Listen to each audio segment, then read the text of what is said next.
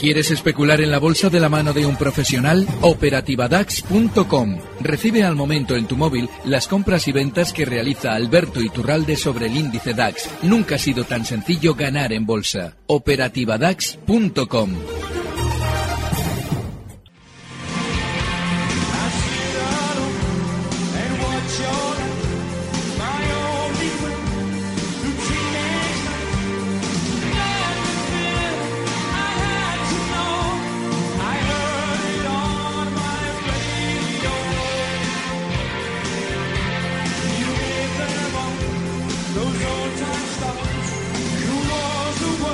Lunes 3 de diciembre y estamos de consultorio con don Alberto Iturralde desde Días de Bolsa. Ustedes, bueno, y los gráficos de don Alberto son los protagonistas. Que le quieren preguntar a Alberto 912833333, oyentes arroba capitalradio.es o de WhatsApp 687050600. Estamos ya esperando sus preguntas. ¿Qué tal está usted, don Alberto? Feliz.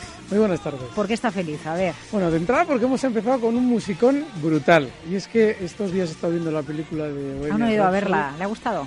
Me, ha encantado y te va a encantar. ¿Sí? Ya verás. Es un peliculón. Dice que se sale del cine con muy buena. Muy buena pasada. Y además es de esas películas que hay que ver en el cine. Es de esas películas que cuando toque verla en televisión no es lo mismo. si tienen la duda, resuélvanla y vayan a verla que les va a encantar. Y yendo al mercado, eh, con la mosca detrás de la oreja. Por una razón que siempre comentamos, cuando el mercado es bajista y tiene rebotes con hueco, Siempre explicamos que es muy bueno que el mercado suba sin una razón para subir. Es decir, si nos han dado la razón con el mercado cerrado, aquello de los aranceles de Trump, y ya el mercado abre arriba, hay que desconfiar precisamente por eso. El asunto de los aranceles no deja de ser el malo que hemos creado artificialmente para luego matarlo, y lo mataremos. Significa que con el tiempo ya verán ustedes cómo llegará un día que Donald Trump hará con China y con todos los demás lo mismo que hizo con la Unión Europea en verano, que después de tener en jaque a la Unión Europea durante cuatro o cinco meses, un día se levanta con buen día y dice que todo ha sido una broma y que se acaban los aranceles. Es decir, es un catalizador de sentimiento, negativo en este caso, o positivo como hoy por la mañana. Así es que hay que tener muchísimo cuidado con picar cuando tenemos ya las noticias buenas en la mesa. A partir de ahora, lo que debemos es vigilar zonas de resistencia clarísimas en esos 9.200 del IBEX y desde luego que el cierre de hoy, teniendo en cuenta que ha abierto con mucha alegría y ha cerrado muy cerca de mínimos, es bastante desalentador hacia el lado alcista. Estos rebotes rápidos de hueco son típicos de tendencias bajistas. Eh, yo estaba pensando, cuando se modera desde máximos intradía el rebote que estamos viendo, hubo un momento que pensé, bueno, a lo mejor es, es mejor esto, ¿no? Porque sube el mercado en escalera, como dicen ustedes, sube en escalera, baja en ascensor. Mejor que la cosa se calme, se modere y que no haya una subida eufórica del 3% en un día y que luego se nos descoloque. No, esto es que lo ha intentado y no ha podido. No, eh, lo que tú dices es una subida con baja volatilidad que es normalmente muy sana porque nadie la ve. No. Hoy a la mañana nos han dado razones para comprar. Donald Trump había eh, llegado a un, una especie de acuerdo con China y el mercado eh, abría ya al alza. Y todo lo que veíamos en todos los noticieros es que la bolsa subía por el acuerdo de Trump. Entonces, esa es una subida eh, artificial en el sentido de que ya todo el mundo cuando va al mercado entra comprador o bien cerrando cortos. Eso lo que implica necesariamente es que alguien da la contrapartida. Si esta mañana la mayoría de los, entre comillas, inversores entraban compradores, ¿quién les ha vendido a esos inversores todo el papel que a la mañana ha hecho caer durante el resto del día el mercado? Así es que muchísimo cuidado. Eh, a ver, vamos a ir enseguida con las llamadas 912833333, oyentes arroba capitalradio.es. Antes, Alberto, le quería yo preguntar una cosa. Eh, ¿Usted es de los que cree que en el precio está toda la información contenida? Sin duda. Sin duda. Sin duda. Sin lugar ¿Y entonces, ¿por qué cuando hay una OPA o cuando pasa algo, un título se mueve mucho? Ahí está la clave. ¿Por qué no miramos qué ha pasado antes de la OPA? Si miramos qué pasa días antes de la OPA, nos damos cuenta de que ya se estaba moviendo en el sentido de la OPA. Yo recuerdo el caso de Endesa, que es uno de los más paradigmáticos en cuanto a eh, andanada de OPAs, que ahí hubo una serie de problemas políticos que no permitían cerrar la operación y al, al, de 15 días salía una nueva OPA. Tú, en cuanto veías al precio subir, sabías que al día siguiente podías tener sorpresa. Es decir, desde dentro siempre hay alguien tomando posiciones antes de que se publique la OPA, porque hay muchas personas que lo conocen. Es decir, la información puedes tenerla más o menos limitada, pero es imposible, sobre todo en España, que somos un país de pillos, tenerla totalmente controlada. Y así como hay consejeros delegados que tienen que conocer de la operación, hay familiares de consejeros delegados que tienen amigos, primos, fulanito, menganito, y un cuidador, cuando en un momento determinado tiene que mantener el precio controlado para que no pase por encima, por ejemplo, de un 20%, porque ese es el acuerdo al que se ha llegado con el que entra, mm. se encuentra con un aluvión de compras y se tiene que retirar al alza porque sabe que algún pillo está comprando porque sabe que va a haber una OPA. En la OPA, claro que hay un punto excesivo justo en el momento en el que conocemos la OPA, en el momento que se nos da la noticia. Pero días antes se evidencia que había cuatro pillos que lo sabían antes que los demás. Mm, ya, ya, ya, ya. Y, oiga, y, luego, eh, por ejemplo, cuando hay un pico de esos, ¿no? De repente pasa algo, y la primera, el, primer precio que marca un título, no sé si se da una noticia en preapertura o poco antes, ¿no? El primer precio que marca un título, pues es un 10% por arriba, un 12% por arriba. O sea, yo a veces eh, alucino, yo que no tradeo, ¿eh? Pero les observo a ustedes, les escucho, el mercado, las noticias, vale, que al final yo no sé hasta qué punto hay mucho ruido también en las noticias, o que, que, entre, ¿no? Que, esté todo el mundo al quite para que entre un, un precio tan alto, un 12% más alto cuando una noticia ya acaba de conocerse, ¿no? Qué rapidez. quién está ahí tomando decisiones absolutamente tan rápido? Las decisiones compradoras, sobre todo en mercados con subasta, como el español, las hace, en el sentido de la noticia, las hace el inversor Nobel, el que tiene un desconocimiento real de cómo se manipula el mercado.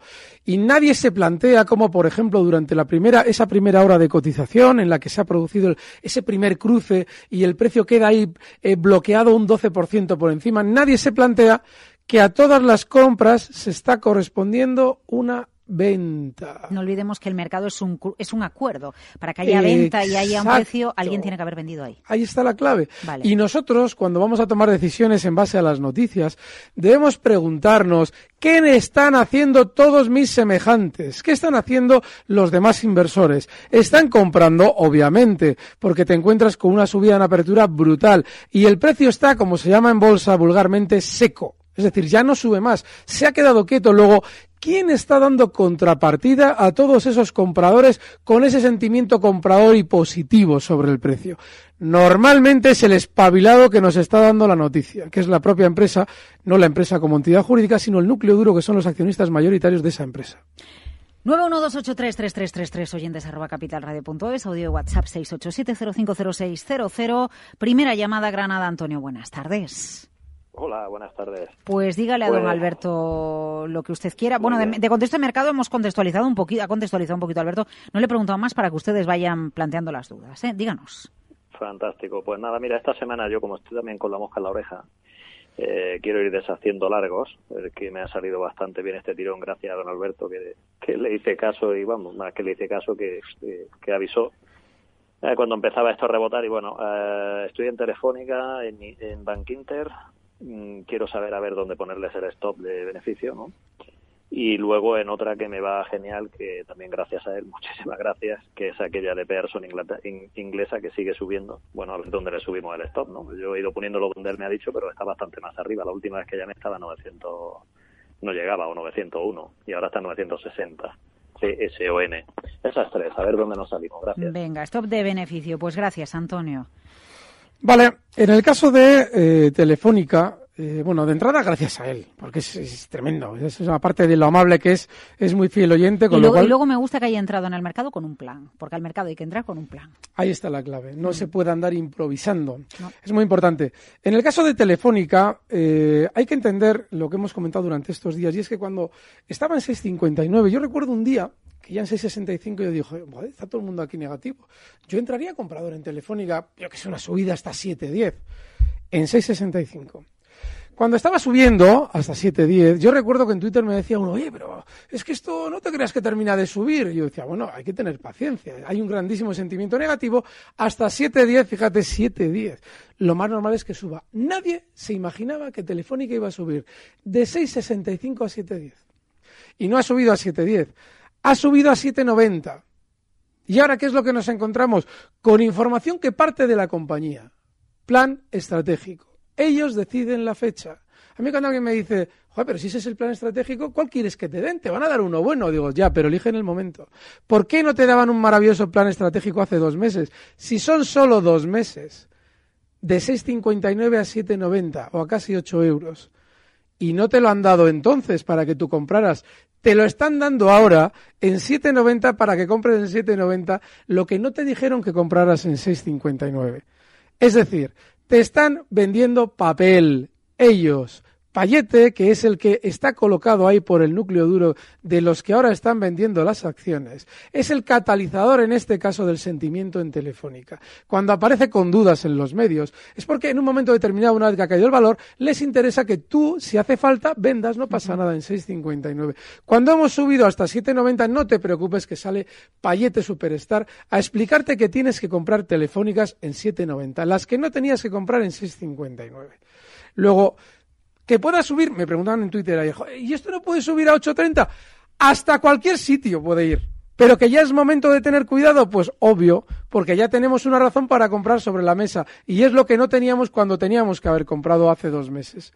En el caso de Pearson. Entonces el stop de beneficio donde lo ponía, discúlpeme usted. Que sí, perdona, sí, porque me estoy aquí enrollando en explicar la historia. Que no, que no, que no. Y además ahora le, paso otra consulta eh, telefónica que ha llegado por En 7.90, la tenemos en 7.96. Fíjate, ha llegado a marcar hoy hasta zonas de 8.07, o sea que cuidado.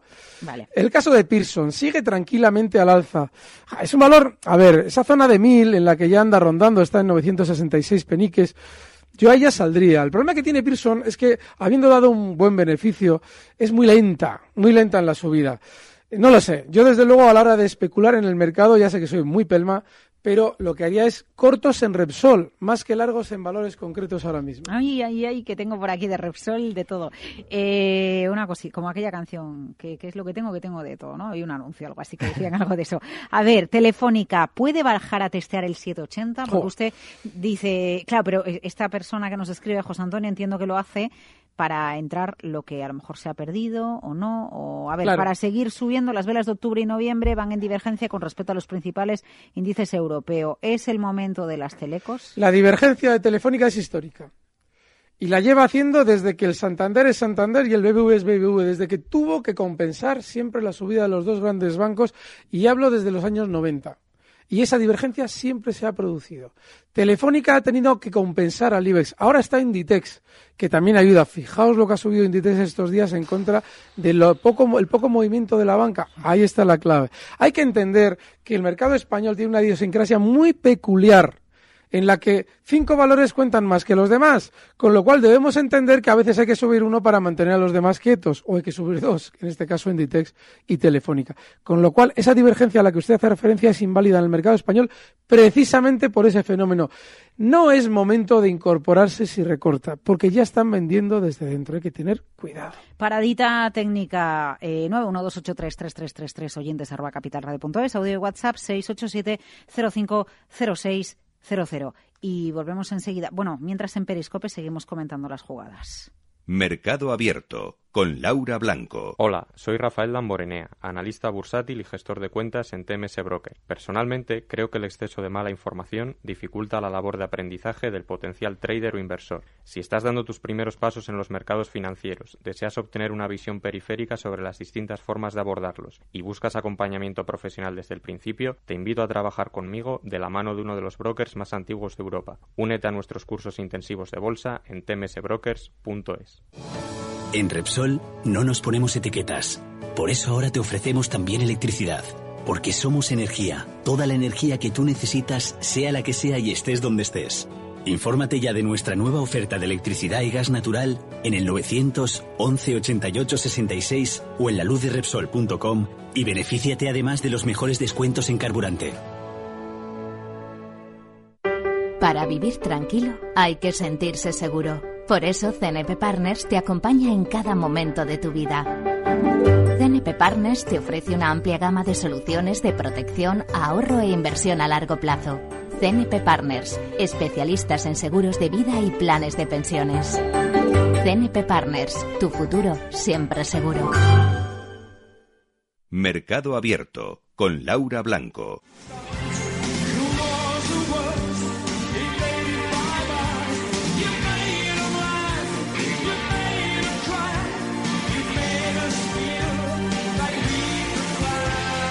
Estamos de vuelta en el consultorio con Alberto Iturralde desde Días de Bolsa, acercándonos a los mercados financieros. Eh, bueno, estábamos comentando algunos emails que nos habían llegado. Uno de ellos de Jesús preguntándole por Clorox, cotizada en la New York Stock Exchange. Sí. Eh, stop y precio de salida. Un título, la verdad, no, no es del, precisamente lo más comentado. Por, tener que improvisar, yo aquí estoy mirando un gráfico del, del mercado de Yahoo Finance. Estoy mirándolo, es un gráfico genérico y con bastante poca calidad.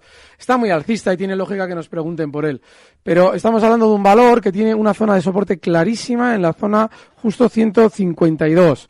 Siguiente objetivo alcista podría estar en 180. No lo sé. No es un precio que yo desde luego estaría, pero sí, esos serían los niveles. Eh, a ver, venga, vamos con Repsol entonces, porque eh, eh, a la pregunta que le transmitía yo durante la publicidad, alguien que pide una cartera de valores para invertir 200.000 euros, usted decía que coja el 10% y cortos en Repsol. Entonces, José Luis le envía otro email por otro lado José Luis de Alicante quería preguntar a don Alberto Iturralde si es buena opción ponerme corto en Repsol vendiéndome con contratos de futuro. Breo que con mi broker hay muy poco volumen y temo que haya poca liquidez. Hoy, por ejemplo, ha negociado 96 contratos. Con CFDs no tengo opción con mi broker. ¿Qué opción me puede aconsejar? Y también como Beldax después de hoy le puede quedar su vida. Pues eh, claro, el, el futuro es normalmente es la mejor opción. El problema que tenemos con CFDs es que dice, bueno, yo no tengo esa opción. Ya, no te puedo, yo ahí no te puedo solucionar nada. Eh, no te voy a decir que te pongas eh, venta a crédito, porque eso todavía es más farragoso que las dos otras opciones. Las más sencillas son futuros y CFDs. El hecho de que no haya volumen en futuros, no en CFDs, porque si tu broker es creador de mercado es diferente, pero el hecho de que no haya volumen no es especial problema, siempre y cuando tú vayas a encontrar contrapartida. Mira a ver qué horquillas tienes en futuros. Yo cuando he hecho estas, este tipo de aventuras, yo tengo una cuenta de CFDs, lo suelo comentar a menudo, en la que trasteo de vez en cuando cuando me aburro, y este tipo de operaciones las hago en CFDs. Con lo cual no sé cuál es la horquilla que hay en futuros, pero lo ideal es en futuros. Mm, vale. Llamada 912833333 Valencia Valentín. Buenas tardes. Hola, buenas tardes. Dígale, Alberto. Bueno, un placer saludarles de nuevo. Eh, mi pregunta son sobre dos títulos. Eh, si podíamos posicionarnos ya en Acciona, eh, que le veo que tiene una subida bastante limpia, con un stop marcándome en 80 euros. Si ve todavía subida que pueda tener. Esa sería una. Y si cuando hablamos que un valor que baja y esperarnos a que haga suelo para poder entrar, si Amadeus sería un momento para entrar ya, ya que veo que sobre los 61 euros empezó a remontar. Quizás sea por la gran sobreventa que ha tenido. Más o menos esas dos cosas, si las puede aclarar, si sería un momento para entrar o no. De momento estoy con liquidez por si se puede entrar. Vale, pues muchas gracias. Eh, ¿Es tarde entrar en Acciona? Sí, es que estos días atrás yo lo comentaba como una opción, pero esperaba más recorte antes de entrar. Esperaba hasta recortes hasta zonas de 75-20 y solo ha recortado hasta 76. Es que vaya caminito lleva desde marzo, ¿eh? Su escaladita, pero con sus caídas y sus recortes, pero... Y tiene pinta de continuar, ¿eh? Tiene pinta de todavía continuar más al alza hasta zonas de inicialmente 84-50 y si alguien lo quiere intentar, yo aquí lo siento porque esperaba más recorte antes de plantear la compra, pues puede estar justo en el hueco que dejaba el viernes en 81.18. Pero sí, muy bien por el oyente, porque ha visto un valor que efectivamente llevamos comentando varias semanas como un valor que va a rebotar y, lo está haciendo. Lo que pasa es que yo no lo he pillado. Antes de, no, un segundo, antes de ir a Amadeus. ¿Por qué en Acciona, que fue uno de esos títulos que durante el boom inmobiliario, el boom económico español estuvo muy arriba en relación al precio que tiene ahora, usted no desconfía de que nos vuelva a jugar una mala pasada? porque no está de moda. Porque no está el, todavía el sector inmobiliario no se está colocando en el imaginario colectivo como estaba, por ejemplo, en esos máximos. Fíjate, estamos hablando del año 2007, que marcó acción a niveles de 163. Y en aquel momento era cuando yo recuerdo un programa de radio, Laura, con un compañero tuyo, decir yo que los tipos de interés, al ser tan bajos, lo más probable es que llegaría un día en el que los pisos en España caerían, en el 2006. Y un catedrático de economía de Barcelona, me acuerdo que dijo que eso le parecía poco menos que una barbaridad, que los pisos en España no podían caer. 2006. Entonces, fíjense, les estoy contando esta anécdota para que se hagan una idea de qué sentimiento había con respecto al sector inmobiliario. Todavía no se está produciendo, bueno, acciones, es que no solamente es inmobiliario, es también obra, mm, civil. Eh, lo digo para que se hagan ustedes una idea de que eh, hasta que el sector inmobiliario vuelva a estar de nuevo en nuestra vida como si no hubiera un mañana, falta tiempo. Así es que por esa, desde luego que por ese sentimiento acciona no es. Vale, Amadeus, que era el otro título por el que le preguntaban estaríamos anticipándolo, el, suelo. No tiene una figura de vuelta. Cuando un valor De entrada ha tenido una promoción brutal, zonas de 80 euros. Les recuerdo, entrada en Eurostox, que la vendieron como que era la constatación de que el valor era una maravilla, y que salían de la propia compañía a contarnos que eran monopolísticos. Eso no lo habían hecho nunca, en Amadeus se habían mantenido siempre muy discretos. El rebote que estamos viendo más bien huele a lo que el oyente también de alguna manera dejaba entrever que podía ser. Y efectivamente es. Es un rebote por la gran sobreventa que tiene el valor, pero no tiene un suelo formado para volver a las andadas alcistas. Puede hacerlo, pero no hay nada en el gráfico que te haga verlo de antemano. Eh, después de Amadeus, 687050600, audio de WhatsApp, Alberto, a ver qué le preguntan. Eh, buenas tardes. Una pregunta para don Alberto. Hace unos días pregunté por Xiaomi eh, me dijo usted que no era aconsejable entrar porque veían que era una empresa que estaba bajista. Pero desde entonces que estaba a 11.80 al precio actual, que está casi en los 15 Hong Kong dólares, ha cambiado mucho la situación. Entonces quería ver si me decía si continuaba opinando lo mismo o veía que podía haber un cambio de tendencia. Desde luego, por fundamentales, la empresa parece que tiene una buena evolución. Por técnico, no sé. Por eso llamaba para preguntar. Muchas gracias. El hecho de que un valor sea bajista en ocasiones es tremendamente sencillo de ver. Y en el caso de Xiaomi, eh, se advierte con claridad si vemos que está por debajo de su salida a bolsa. La salida a bolsa de Xiaomi fue en zonas de 17, eh, de lo que serían 17, sí, efectivamente, 17 dólares de Hong Kong. Entonces, Está ahora mismo en 14,86. Un valor que está por debajo de su salida a bolsa no debe estar en nuestra cartera. Eh, yo devolvería la pregunta con otra pregunta. ¿Y por qué Xiaomi? Es decir, ¿qué es lo que tiene Xiaomi que está por debajo de su salida a bolsa para que nosotros compremos? Si encima nos están diciendo que está fenomenal la compañía. Es decir, no tiene nada bueno. ¿Cómo podemos nosotros salir de un mercado, el europeo, el español, el, vamos a hablar del americano, para irnos a Hong Kong a comprar un valor que está por debajo de su salida a bolsa y que encima tiene buenos fundamentales, vamos, para salir corriendo del sí o sí. Señores, lo no, del como, como a veces nos dice, no, es que el mercado es global, entonces no hay que, no nos tenemos que quedar en casa. Yo es que, este, es que no hay que quedarse en ¿eh? casa. No hay que quedarse en casa. Pero tampoco hay que irse fuera para coger cosas que están peor que las de casa. Es decir, tú no tienes, mira, por ejemplo, antes nos han preguntado por un valor, el Clorox, ese valor que seguramente igual hemos hablado alguna vez de él. A mí no me gusta valores exóticos, pero ese está muy alcista y tiene lógica que nos pregunten por él. No me agrada el tener que analizarlo, porque no tengo un gráfico como Dios manda para poder dar una referencia clara. Pero desde luego que el oyente ha cazado uno que está alcista. Este no lo está. No hay que quedarse en casa ni irse fuera si hacemos una de las dos cosas que sea con algún fundamento. Ya, ya. 687050600. Más preguntas para usted, don Alberto. Hola, solo quería ver si podríais decirme eh, dónde le pondríais el stop a, a Bankinter, que estoy largo con buenos beneficios. Si es que encima nos ha preguntado no antes, tengo prisa, ¿de se me ha olvidado. No soy de, de salir y entrar en un día. Yo ha mandado otro, ha mandado otro audio. Bueno, ¿no? Antonio es Porque un no- crack. Y, bueno, Sí, sí, el estado de salir, sí, porque al final No, no, no, ya después, perdona, Antonio, es verdad, ver, qué grande. que se nos ha ido. Qué sí. paciencia.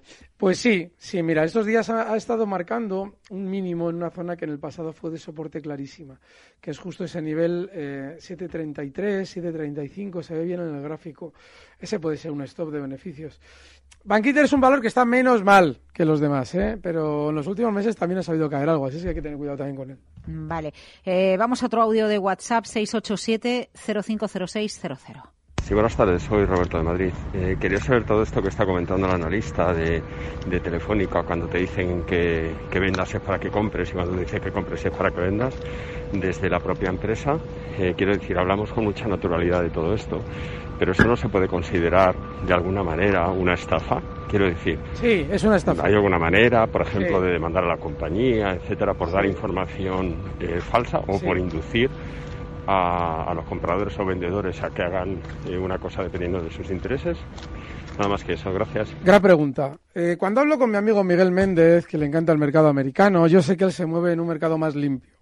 En España, la CNMV se encarga de, de vez en cuando, eh, utilizar de cabeza de turco a cualquier pequeñajo y dar una sensación de legalidad que no es tal. La estafa es un delito que se caracteriza porque ustedes realizan una disposición económica mediante engaño. Hay un engaño de por medio y ustedes realizan una disposición económica que va a suponer una pérdida para ustedes, lo cual engloba todo lo que hacen los valores de la bolsa española dentro del delito de estafa, puro y duro. Claro, pero para mí, desde luego a mí que nadie me diga, una vez me dice uno, oye, pues esto es una estafa, denuncia, lo digo, yo, que estoy feliz con ver cómo engañan, si son descaradísimos, no, yo no lo voy a denunciar. Es más, cuanto más descarados sean, yo más feliz soy. Pero oiga, si usted se siente perjudicado, haga un recuento de todo lo que las propias compañías dicen de sí mismas. Nunca le dicen que vendan, ¿eh? Pero sí que le dejan a usted que tenga un mal sentimiento sobre el valor. Lo que sí le inspiran es que compren. De hecho, Payete dijo que tenía el valor un precio objetivo de 10 euros cuando se iba a desplomar. Eso sí, eso es un engaño puro y duro. Pero no seré yo quien lo denuncie, que estoy feliz con que suceda. ¿Cómo le llama usted a Payete hoy? Que me lo ha apuntado, pero no entiendo ni mi letra. No me acuerdo. Le suelo, no sé, es que cada día se me ocurre una cosa sobre él. Bueno, en general sobre todos. Lo que, no sé, Ah. Payete Superstar, puedo haber Ah, dicho. eh, sí, sí. Has- Payete Superstar. Que, a ver, jo- eh, 45 segundos. María, hola. Buenas tardes. una- un valor solo. Un valor solo A ver, porque no da tiempo. em, pues Inditex y Telefónica que me dijera el stock.